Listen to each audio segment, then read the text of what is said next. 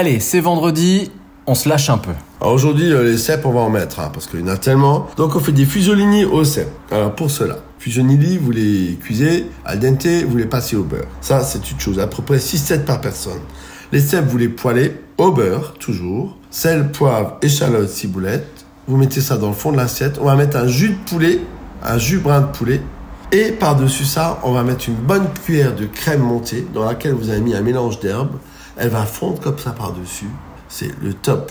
Et là, vous mettez quelques petits croutons parce que moi, j'aime bien toujours le petit côté croustillant. Voilà.